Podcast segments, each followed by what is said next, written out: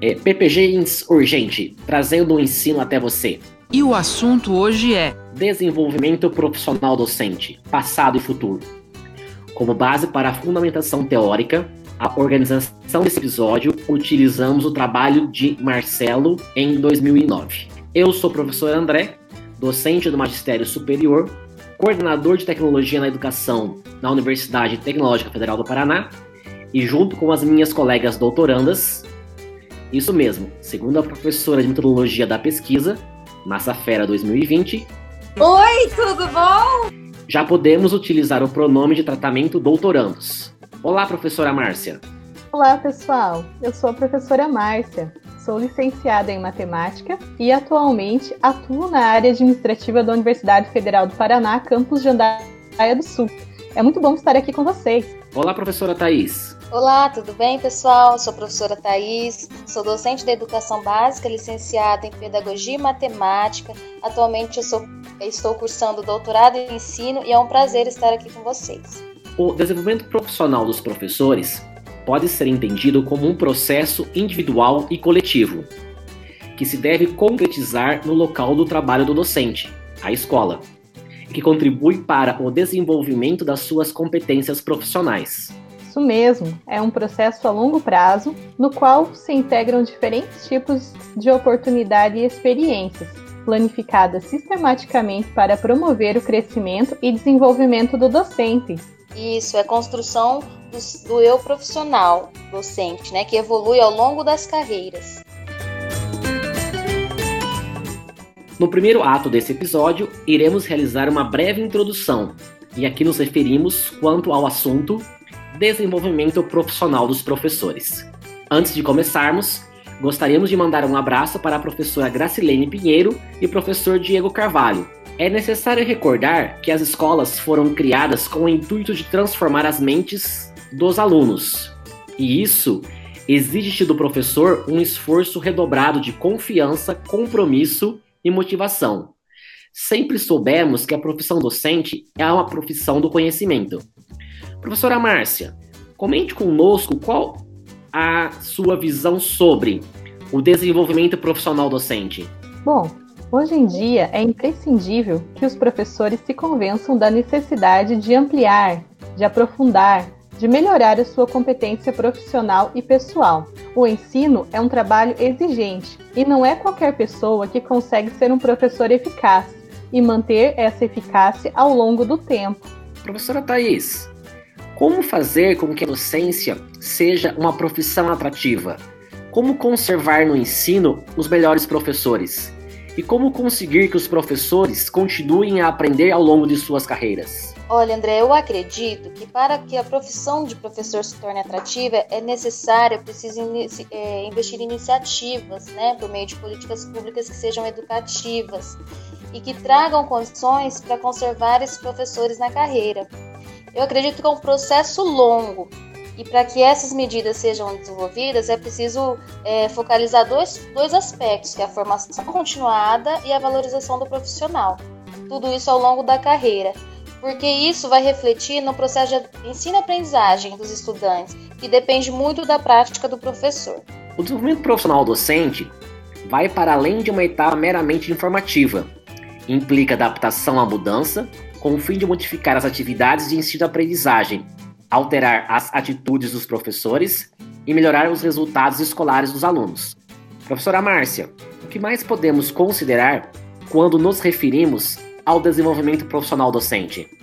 Bom, constitui-se como uma área ampla, ao incluir qualquer atividade ou processo que tenta melhorar destrezas, atitudes, compreensão ou a atuação em papéis atuais ou futuros. Muito bem colocado, professora Márcia. Particularmente, gosto muito de uma definição feita por Day em 1999. O desenvolvimento profissional docente inclui todas as experiências de aprendizagem que contribuem para a melhoria da qualidade da educação nas salas de aula. Além disso, revêem, renovam e desenvolvem o seu compromisso como agentes de mudança, adquirem e desenvolvem conhecimentos, competências e inteligência emocional ao longo de cada uma das etapas das suas vidas enquanto docentes.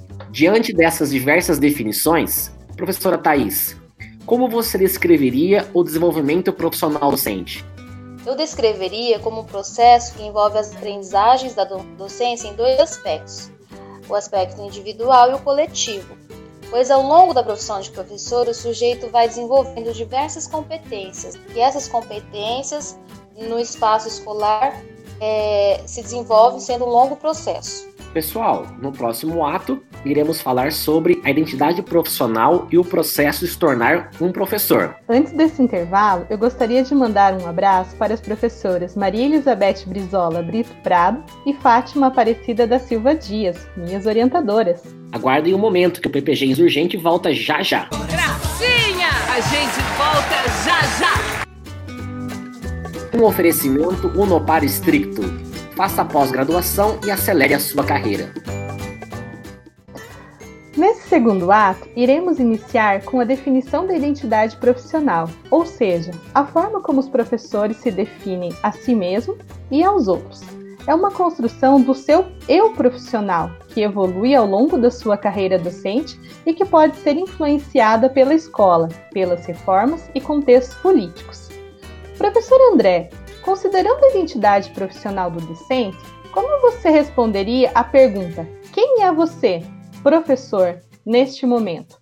Considerando que a identidade profissional é um processo evolutivo de interpretação e reinterpretação de experiências, e que o desenvolvimento profissional dos professores nunca para, constituindo-se como uma aprendizagem ao longo da vida, acredito que o docente não se constrói respondendo a pergunta: quem sou eu nesse momento?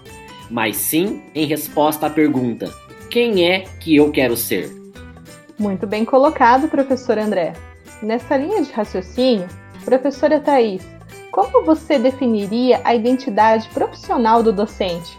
Olha, Márcia, para mim a identidade profissional é adquirida de forma complexa, pois compõe um universo de subidentidades por meio de conhecimentos, processos, rituais, uma série de situações é, que acontecem na escola e aos poucos vão se configurando e gerando essa identidade. A formação inicial tem sido sujeita a múltiplas investigações e estudos acerca da capacidade de respostas das atuais instituições de formação, as necessidades da profissão docente, um divórcio entre a teoria e a prática, uma fragmentação do conhecimento ensinado. Professor André, como você considera que deveria ser o processo de se tornar um docente? As etapas de formação inicial, inserção e desenvolvimento profissional deveriam estar muito mais interrelacionadas. As instituições precisam dar um apoio aos professores nos primeiros anos de ensino e também proporcionar incentivos e recursos para um desenvolvimento profissional contínuo. Muito bem. Nesse contexto do desenvolvimento profissional contínuo, os docentes passam por diferentes etapas no seu processo de aprendizagem. Assim, é conveniente pensar nos professores como peritos adaptativos, ou seja, pessoas que estão preparadas para fazer aprendizagens eficientes ao longo da vida. Professora Thais, como você definiria essa questão em relação aos professores peritos? Professor perito não é somente aquele professor com pelo menos 5 anos de experiência, mas também possui um elevado nível de conhecimento, destreza, é, coisas que não se adquirem de forma natural, não é com o mero transcorrer dos anos que o professor perito conquista a sua competência profissional. Os peritos, em qualquer área, têm as seguintes características comuns: complexidade de competências e de grande quantidade de conhecimentos. Os professores peritos têm uma estrutura de conhecimento profunda e de multiníveis, com muitas conexões inter e intranível. Professora Thais, você ainda conseguiria distinguir mais de um tipo de professores peritos? Sim, Márcia. Há dois tipos de professores peritos. O perito adaptativo, que ele está mais aberto para ir em busca de transformações, de aprimoramento contínuos na prática dele, né? Melhorando as suas competências. E o perito rotineiro, que desenvolve um conjunto de competências e essas competências são utilizadas ao longo da sua carreira de maneira mais eficaz. Olha, é, como um complemento, ainda podemos destacar duas dimensões relevantes no processo de conversão em professor perito: inovação e eficiência. As pessoas que mais beneficiam das oportunidades de aprendizagem são aquelas que articulam as duas dimensões, situando-se dentro do corredor de adaptabilidade ótima. Pessoal, no próximo ato iremos falar sobre processos de mudanças nos docentes e os conteúdos do desenvolvimento profissional. Antes desse intervalo, gostaria de mandar um abraço para o professor Osmar Pedroche Júnior. Um grande abraço, professor Osmar. Aguardem um momento, que PPG Urgente volta já já. Gracinha! A gente volta já já! Um oferecimento Unopar Estricto. Faça pós-graduação e acelere sua carreira. Nesse último ato, iremos falar dos processos de mudanças nos docentes e dos tipos de conteúdos do desenvolvimento profissional. Desenvolvimento profissional e processo de mudança são variáveis intrinsecamente unidas. O desenvolvimento profissional procura promover a mudança junto dos professores, para que estes possam crescer enquanto profissionais e também como pessoas. As investigações na área buscam perceber como se dão essas mudanças e desenvolvimentos, para tentar entender como se constroem essas aprendizagens. André, o que você pode nos falar sobre as crenças que os professores em formação trazem quando iniciam o seu percurso profissional? Primeiramente, Thaís, as crenças são as proposições, premissas que as pessoas têm sobre aquilo que consideram verdadeiro. As crenças, ao contrário do conhecimento proposicional, não necessitam da condição da verdade refutável e cumprem duas funções no processo de aprender e ensinar.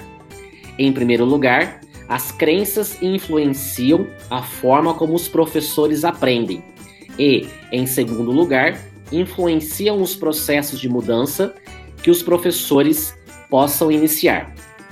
Márcia, você pode falar um pouco para nós sobre as três categorias de experiência que influenciam nas crenças e conhecimento que os professores têm sobre o ensino? Claro, André. Em primeiro lugar, temos as experiências pessoais, que incluem aspectos da vida, que conformam determinada visão do futuro crenças em relação a si próprio e aos outros, ideias sobre a relação entre escola e sociedade, bem como família e cultura. Temos também a experiência baseada em conhecimento formal, aquele que é trabalhado na escola, as crenças sobre as matérias que se ensinam e como se devem ensinar. E por fim, temos a experiência escolar e de sala de aula, que inclui todas as experiências vividas enquanto estudante, que contribuem para formar uma ideia sobre o que é ensinar e qual o trabalho do professor. Algumas investigações costumam confundir crenças de conhecimentos. Estes são fenômenos que deveriam diferenciar. Conhecimento conceitual usado para resolver problemas. As crenças, por vezes, são descritas como estáticas, vinculadas a emoções, organizadas em sistemas e sem apoio em evidências, possuem funções afetivas e valorativas, atuando como filtros de informação que influencia a forma como se usa, guarda e recupera o conhecimento. As investigações, nesse sentido, são importantes porque apontam explicações sobre o porquê de muitas ações de desenvolvimento não terem um impacto real na mudança das práticas de ensino e menos ainda na aprendizagem dos alunos. André, como você aponta as diferenças entre o modelo implícito dos programas de desenvolvimento profissional e o modelo de Guskey? No modelo implícito dos programas, o desenvolvimento profissional pretende provocar mudança nos conhecimentos e crenças dos professores. Por sua vez, a mudança nos conhecimentos e crenças provoca uma alteração das práticas docentes em sala de aula e, consequentemente, uma provável melhoria nos resultados de aprendizagem dos alunos. Guskey e Sparks criticam esse modelo eles apontam que os processos não funcionam desta forma.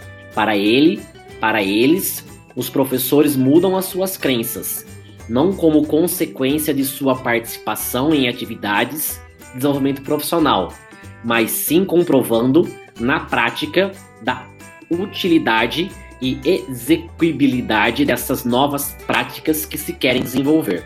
A mudança de crenças é um processo lento, que se deve apoiar na percepção de que os aspectos importantes do ensino não serão distorcidos com a introdução de novas metodologias ou procedimentos didáticos. Existe ainda um outro modelo descrito por Marcelo. Márcia, fale um pouco sobre o modelo de Clark Hollingsworth. Sim, claro. Clark e Hollingsworth criticam os modelos anteriores por serem lineares e não representarem a complexidade dos processos de aprendizagem dos professores nos programas de desenvolvimento profissional. Eles propõem um novo modelo não linear, mas sim interrelacionado. Para eles, a mudança ocorre através da mediação dos processos de aplicação e reflexão, em quatro âmbitos: o domínio pessoal, que são os conhecimentos, crenças e atitudes do docente, o domínio das práticas de ensino, as consequências aprendi na aprendizagem dos alunos e o domínio externo. Esses autores defendem que o desenvolvimento profissional se produz tanto pela reflexão dos docentes como pela aplicação de novos procedimentos. Falar de desenvolvimento profissional docente nos faz refletir sobre uma série de aspectos necessários a serem discutidos. Gostaria de saber o que vocês, André e Márcia, poderiam destacar sobre isso. André, para você, como se dão os conhecimentos do para, na prática, na prática e da prática docente? Olha, o conhecimento para a prática, que está pautado em conhecer conteúdos, teorias educativas e estratégias para a condução da prática docente. Já o conhecimento na prática, que refere-se à busca de aprendizagens docentes na ação, ou seja, na reflexão sobre a prática e na indagação e narrativa dessa prática.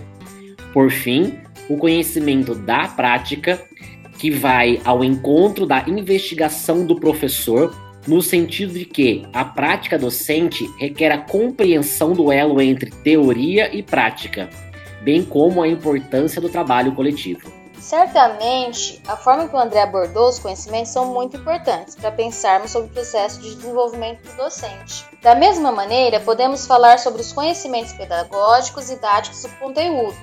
Como você entende que esses aspectos poderiam ser diferenciais, Márcia? Bom, Thaís, o conhecimento pedagógico, que é necessário para que o professor consiga conduzir a sua prática de forma que o processo de ensino e aprendizagem obtenha sucesso. Dentro desse conhecimento também estão presentes os conhecimentos relacionados às teorias, às avaliações, planos de ensino, dentre outros aspectos. Já o conhecimento didático do conteúdo significa que o professor deve possuir domínio das matérias, disciplinas que lecionam, Antes desse intervalo, gostaria de mandar um abraço para a professora Samira Fayer Kifuri. Aguardem um momento que PPGens Urgente volta já já. A gente volta já já! Um oferecimento Unopar Estricto, faça pós-graduação e acelere a sua carreira. Pessoal, estamos chegando ao final desse episódio. O desenvolvimento profissional docente é um campo de conhecimento muito amplo e diverso, no qual tentamos mostrar algumas das suas ideias gerais. Aprofundar requer uma análise mais pormenorizada dos diferentes processos e conteúdos que levam os docentes a aprender a ensinar. E não existe apenas uma resposta a essa questão. Mas, seja qual for a orientação que se adote, é necessário que se compreenda que a profissão docente e o seu desenvolvimento constituem um elemento fundamental e crucial para assegurar a qualidade da aprendizagem dos alunos. E se você gostou do PPG Urgente, trazendo o ensino até você, assine o nosso podcast presente nas principais plataformas de listening: Spotify, Apple Podcast e Google Podcast. Para mais notícias sobre ensino, curta a fanpage do PPGens, facebook.com.br ppgens. Por hoje é só, pessoal. Diga tchau, Márcia. Tchau, Márcia. Diga tchau, Thaís. Tchau, Thaís.